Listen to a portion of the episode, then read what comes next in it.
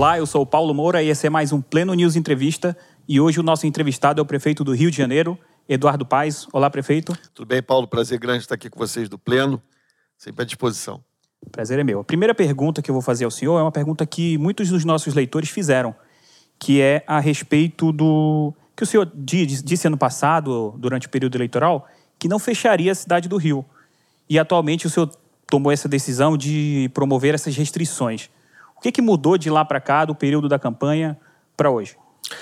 O primeiro aumentou muito o número de Covid-19, né? Quer dizer, você estava vivendo, você teve um pico ali em abril, maio, no ano passado, depois você teve um momento muito melhor, uh, com menos casos, você não tem necessidade de, de tantas restrições. E segundo, há uma diferença grande entre fechar e estabelecer restrições. Né? As pessoas não estão trancadas, não precisam ficar trancadas. Né? Uma série de serviços essenciais abertos, uma série de atividades funcionando, mas é um momento que a gente precisa de mais restrições.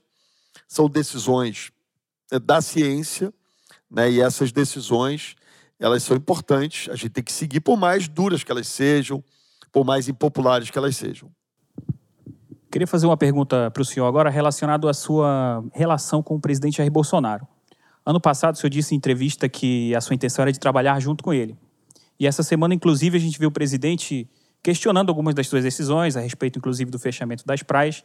Eu queria saber do senhor se mudou de lá para cá, do período da campanha, período logo depois que o senhor venceu a eleição, se mudou essa relação entre vocês dois. Não, não mudou em nada. É, eu não tive apoio do presidente em 2018, ele apoiou o Wilson Spritzel, é, e depois, em 2020, ele apoiou a candidatura do Bispo Crivella. Né? Mas eu disse, todo momento, fiz uma visita ao presidente Bolsonaro ah, logo depois da eleição, estive com ele no Planalto tem umas três semanas atrás, tenho uma boa relação com o presidente da República, conheço ele, aliás, há muitos anos, quero trabalhar em conjunto. É, ele, eventualmente, a gente pode discordar. Né? As pessoas casam e discordam. Imagina uh, homens públicos tendo visões distintas. Ele era contra o fechamento das praias, reclamou da ausência de vitamina D, eu disse que eu discordava, mas isso não tem é, problema nenhum, isso não significa nenhum tipo de, de ruptura, ao contrário, o presidente Bolsonaro fez as escolhas dele no Witzel e no Crivella, mas felizmente, aliás, eu disse até para ele, eu não consegui te livrar do Witzel, mas consegui te livrar do Crivella. Né? Então, felizmente, eu venci as eleições, apesar do apoio dele ao Crivella. E estamos trabalhando juntos, tenho conversado com os ministros, tenho tido toda a atenção do governo federal e assim prosseguirei. Ele foi eleito pelos brasileiros em 2018 para ser presidente do Brasil uh, e assim nós temos que fazer. Eu fui eleito prefeito, ele foi eleito presidente, temos que trabalhar juntos. Tá certo. Prefeito, ontem o presidente do Conselho Federal de Medicina falou a respeito do consenso é, sobre o lockdown, as medidas de lockdown, as restrições, enfim. E aí eu queria saber do senhor se há alguma pesquisa, algum estudo da prefeitura ou de, dos órgãos do comitê científico a respeito da eficiência dessa medida. Tem, quer dizer, são medidas tomadas em todo mundo, né? É, o pessoal gosta muito de americano, de alemão, de francês, de português, de espanhol. Você vê todos os países do mundo tomando medidas de restrições né, no, quando você tem um pico da doença. Então, acho que o consenso é esse, há consenso científico. Né? Portanto, eu sigo aqui aquilo que o comitê científico diz. Né? Enfim, eu não, também não acho que lockdown, fechamento sequer seja possível aqui, mas ampliação das restrições a partir de iniciativas que são tomadas repetidas vezes no mundo inteiro, me parece meio, meio óbvio que elas têm alguma razão de ser. O Brasil foi o país que mais teve dificuldade de fazer essas restrições. Hoje o mundo está acabando com o coronavírus e nós somos hoje o epicentro do coronavírus no mundo. Né? Nós estamos virando párias mundiais porque não conseguimos administrar, não tivemos a competência para administrar bem a questão da doença aqui. Né? Qualquer publicação estrangeira nos Estados Unidos, na Europa, na Ásia, mostram que o Brasil é a grande tragédia mundial nesse momento. Um terço das mortes por coronavírus no mundo nesse momento são aqui no Brasil. Então a gente precisa avançar e resolver isso uma vez por todas. Queria falar com o senhor agora a respeito do super feriado que inicia no dia de hoje. Eu não conheço super feriado nenhum. Nós temos uma super restrição nesse período. Enfim, essa super restrição. Eu lhe pergunto se os números mostrarem depois que essa restrição promovida nos próximos 10 dias não foi eficiente, é possível que a prefeitura estenda essa medida?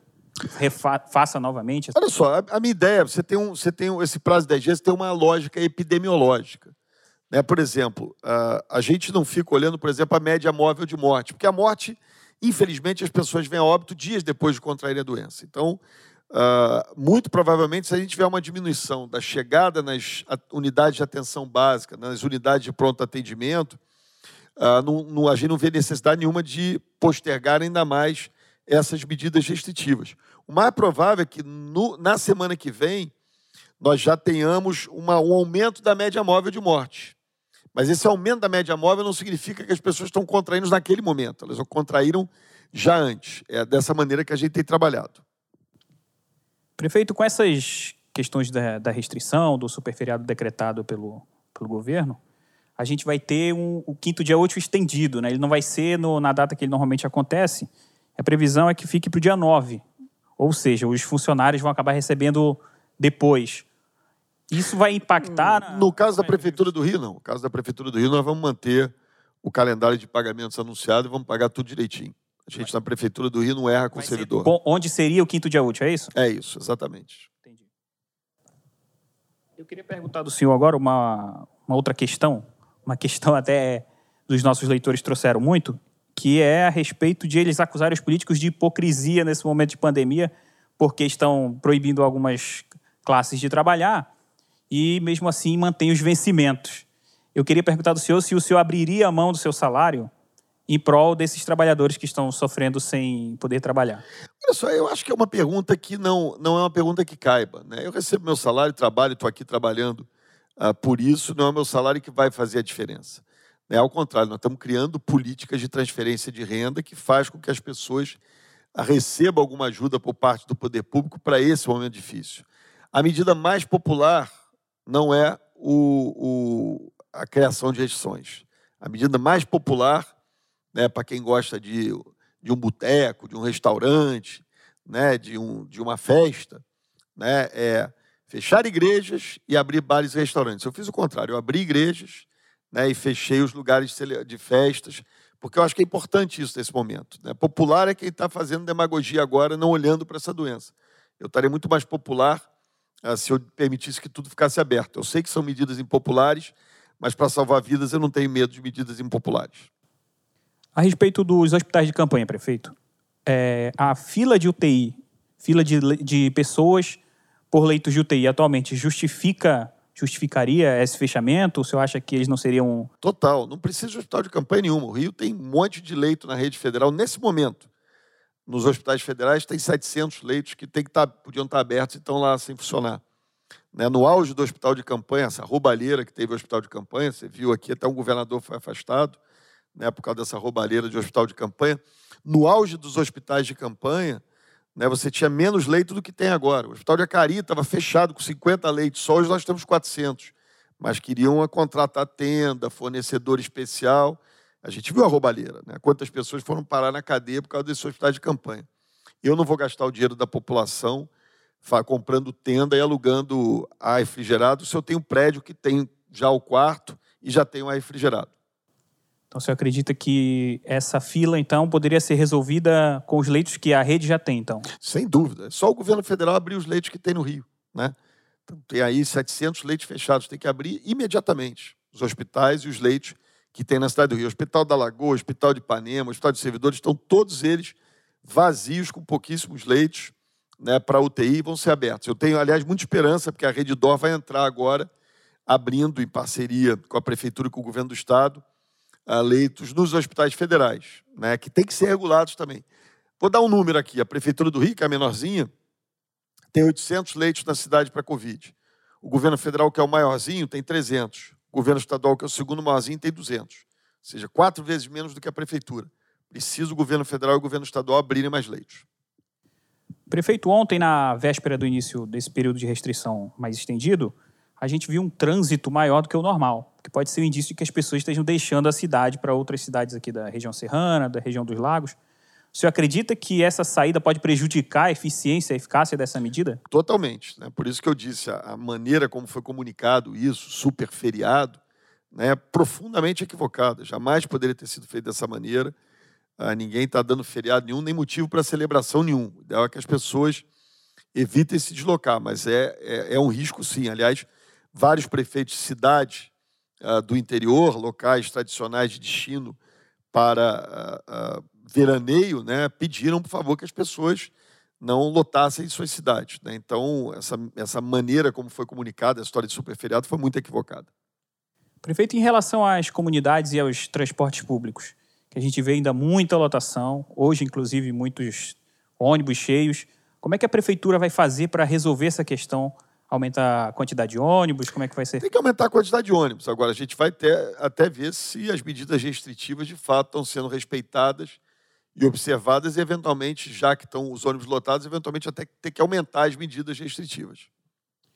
A minha última pergunta seria a sua relação com o governador Cláudio Castro. Ano passado vocês mantiveram uma relação bem próxima logo após a sua eleição e esse ano a gente viu, inclusive nessa última semana, um atrito entre vocês dois, com o senhor questionando, inclusive, essa política do governador de querer liberar os bares e restaurantes, o comércio, né? E o senhor contrário a essa medida, falou até em castrofolia, né? Essa relação entre vocês está mudou em, em, relação ao ano passado? De maneira nenhuma. Uh, de novo, né, as pessoas podem pensar diferente, podem discordar. O governador Cláudio Castro uh, tem uma visão, uh, vinha né, nas informações que vinha trazendo, de que o Rio já tinha, inclusive, passado pela segunda onda do coronavírus, que nós não enfrentaríamos dificuldade de novo. Né? Então, ele entende um nível de medidas restritivas, eu entendo outro nível, mas de novo, né? A gente, eu nunca fui aliado dele, o governador Cláudio Castro é vice do Wilson Spritzel, é, enfim, uh, assumiu interinamente, se Deus quiser agora esse Wilson Spritzel vai ser empichado de uma vez por todas, né? Ele vai assumir o governo do estado, nós vamos trabalhar sempre juntos, né? Ele não foi meu aliado, não me apoiou na minha eleição, é, mas enfim, eu sou prefeito eleito, ele é vice-governador eleito junto com Wilson Spritzel, e, enfim, a gente vai trabalhar sempre integrado junto, às vezes vai discordar. Né?